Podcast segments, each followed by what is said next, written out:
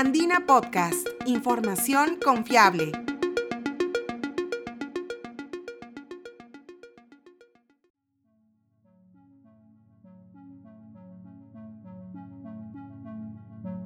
Bienvenidos, soy Ítalo Vergara, periodista de la agencia Andina. El increíble avance y progreso de la tecnología en los últimos años nos permite ahora producir y ver contenidos de forma inmediata, como sucede con los teléfonos móviles y los medios digitales. En este episodio de Andina Podcast conoceremos dos proyectos del Instituto Nacional de Investigación y Capacitación de Telecomunicaciones de la Universidad Nacional de Ingeniería, INICTEL UNI, que giran en torno al uso de estos aparatos móviles. Por una parte, hablaremos sobre el desarrollo de una sonda para medir la radiación producida por teléfonos celulares. Además, entérate de la iniciativa que busca desarrollar una plataforma para la visualización de datos de proyectos de Internet de las Cosas, dirigida a estudiantes.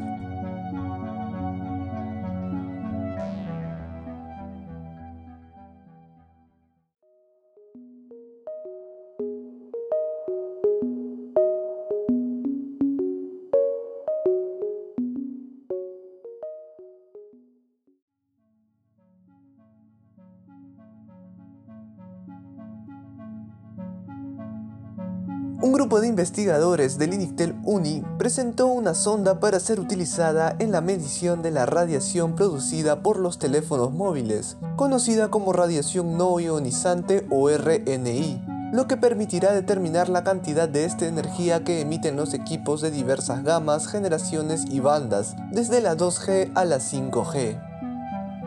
Según comenta el ingeniero Javier Samaniego Manrique, investigador miembro de la Dirección de Investigación y Desarrollo Tecnológico y líder del proyecto, la RNI es aquel tipo de energía electromagnética que se caracteriza por no generar mutaciones o romper la estructura molecular de los seres vivos, a comparación de la radiación ionizante que sí lo hace. Dentro del, espacio del universo está compuesto por una energía que es la energía electromagnética. Entonces la energía electromagnética se divide en, dos partes. Aquellas que son no ionizantes y aquellas que son ionizantes. Las no ionizantes se caracterizan por no romper la estructura molecular del cuerpo humano o de cualquier ser viviente que esté aquí en la Tierra. Mientras que la radiación ionizante sí tiene esa capacidad de romper, por lo tanto se produce una mutación, se produce la muerte.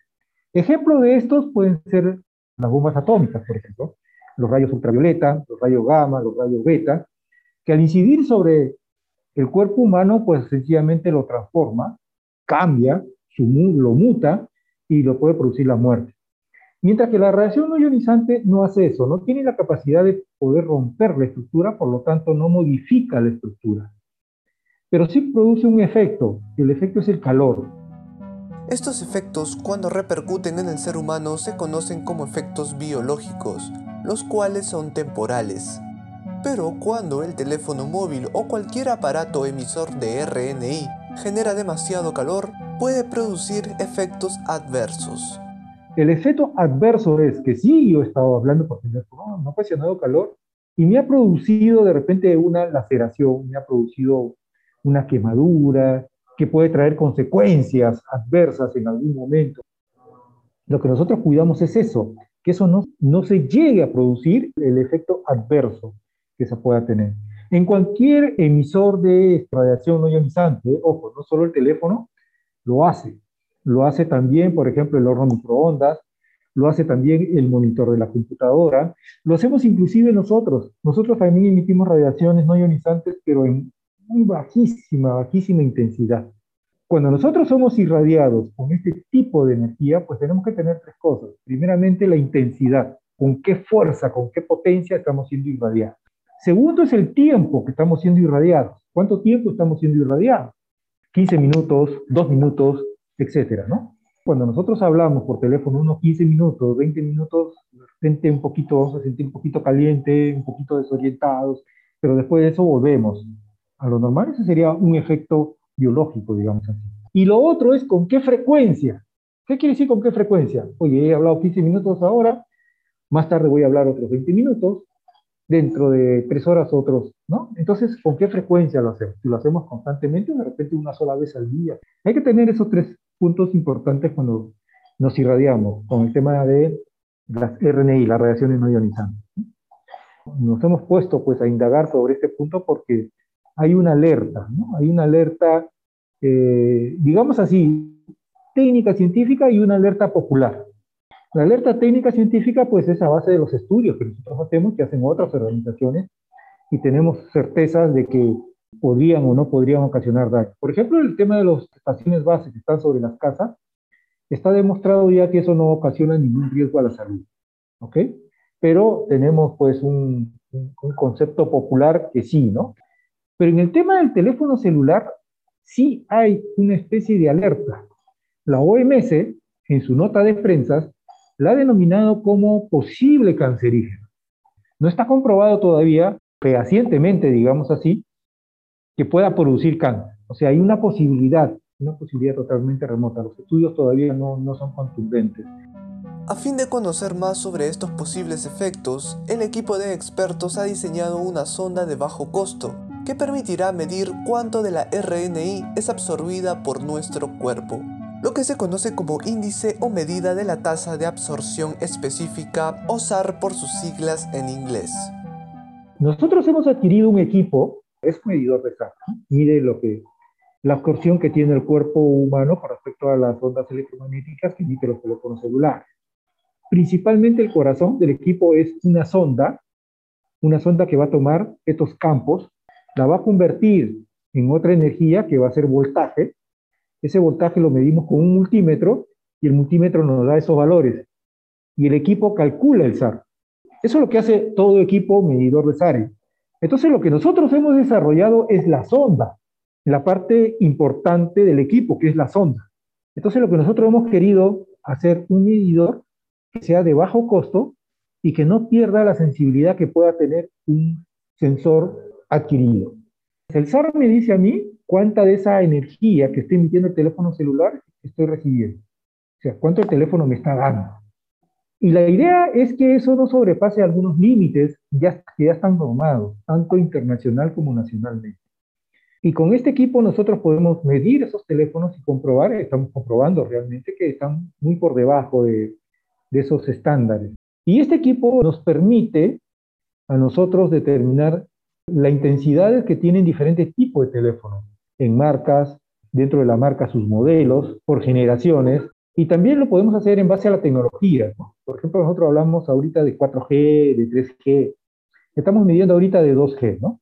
El próximo año vamos a hacer tema de 3G y así sucesivamente, y luego ver el tema de la tecnología 5G, ¿no?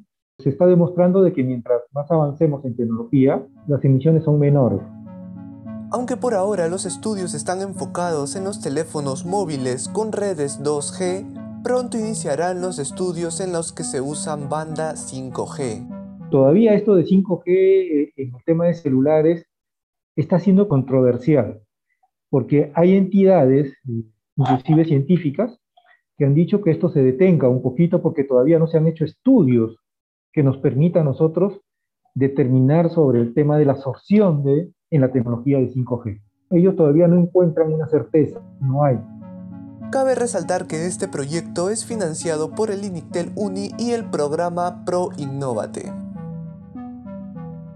Así también, la Dirección de Investigación y Desarrollo Tecnológico del INICTEL Uni se encuentra implementando una plataforma que facilita la visualización de datos de proyectos de Internet de las Cosas, IoT por sus siglas en inglés lo que permitirá que los universitarios puedan desarrollar sus propias plataformas de recolección, almacenamiento y visualización de información para investigaciones relacionadas con dispositivos IoT.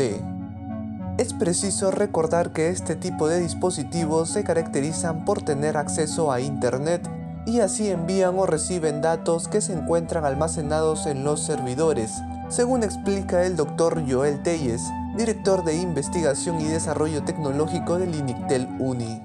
Este proyecto es un proyecto académico, nace de, de INICTEL. ¿Y cuál es, el objetivo de este proyecto? ¿no? En sí es que las universidades, los jóvenes, puedan ellos mismos desarrollar sus plataformas de recolección, almacenamiento y visualización de la información en sus proyectos que tengan relacionados a Internet de las Cosas. Lo que busca este proyecto es un poco más motivar al estudiante, a los universitarios, que puedan ellos mismos desarrollar sus plataformas usando herramientas libres. Son herramientas libres donde ellos pueden armar, implementar su propio escenario de Internet de las Cosas y pueden también practicar, probar, este, equivocarse. Internet de las Cosas es cualquier objeto se puede comunicar al Internet mediante un módulo de comunicación. O sea, cualquier objeto puede transmitir su información al Internet. Estamos hablando de, de, equipos electrodomésticos, estamos hablando de sensores que usamos para la agricultura, estamos hablando de todo tipo de sensores. Cualquier dispositivo que pueda sensar su información, él generalmente lo guarda en, en el equipo, ¿no? Cuando hablamos de Internet las cosas, es que esta información que guarda el sensor la pueda enviar al Internet. Y desde el Internet, nosotros podríamos controlar estos equipos o visualizar la información que ellos emiten o transmiten, todo desde el Internet. Mucho se habla de, la, por ejemplo, la domótica. La domótica, nosotros podemos controlar ventanas inteligentes, persianas inteligentes, luces inteligentes, y todo este sistema se puede ahora ver desde el Internet, desde un celular, por ejemplo, ¿no? Entonces, todo dispositivo que pueda almacenar, que pueda censar y esta información pueda transmitirla al Internet, y estamos en el mundo del Internet de las Cosas. Este proyecto se basa en el desarrollo de una plataforma que va a permitir la recolección, almacenamiento y visualización de datos. Todo ello basado en el uso de software libre. Depende de cada usuario decidir qué dispositivo va a conectar. Nosotros tenemos implementados sensores que miden temperatura del ambiente. Estos sensores que miden la temperatura del ambiente tienen un modulito de comunicación que toda la información que ellos van almacenando la transmiten a Internet. ¿A dónde Internet? A un servidor. Lo que hace esta plataforma es obtiene la información del servidor y la publica. ¿Y dónde la podemos apreciar? En un celular, en una tablet, en una computadora, en cualquier medio eh, electrónico que tenga acceso a Internet en este caso. O sea, cualquier dispositivo que esté que tenga esta capacidad de transmitir información a un servidor, la puedo visualizar con esta plataforma. Este proyecto nació como parte de una iniciativa para el desarrollo de una plataforma que permita visualizar el recorrido de los camélidos, como guanacos y vicuñas, en la Reserva Nacional Salinas y Aguada Blanca, ubicada en la región Arequipa. Nosotros estamos trabajando en, un proyecto en cooperación con el Instituto Tecnológico de la Producción allá en Arequipa, en la Reserva de Salinas, eh, donde ahí hay vicuñas, guanacos, estos animalitos corren riesgo de, desaparecer. Entonces lo que se ha trabajado un proyecto con ellos es para hacer un sistema de comunicación donde permita conocer la ubicación de estos animalitos y conocer un poco su, por dónde se desplazan, ¿no? cuál es su modo de, de vida, se podría decir, estos animalitos. Entonces se ha diseñado un dispositivo el cual permite, mediante un GPS, permite transmitir la información. ¿A dónde la va a transmitir? A un servidor. Esta plataforma recibe esa información que transmite el sensor que hemos desarrollado y eh, la muestra. ¿Dónde lo muestra? En un mapa. Y, esa información se va desarrollando y vamos viendo todo el desplazamiento de estos tipos de, animalitos eh, en esa zona, ¿no? Esta información le es relevante a los biólogos que trabajan con estos animalitos y estudian ya su ecosistema, ¿no? Es un proyecto conjunto. Este proyecto de IoT está siendo financiado por el INICTEL UNI y fue presentado en la Feria Perú Conciencia, la cual se llevó a cabo en el mes de noviembre de 2021. Puedes encontrar otros proyectos presentados en el mismo evento en nuestra sección de podcast.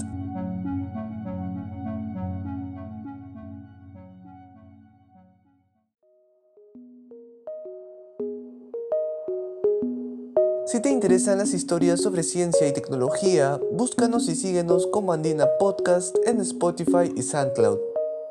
También puedes visitar nuestra web www.podcast.andina.pe. Este podcast fue producido y editado por Italo Vergara. Gracias por escuchar.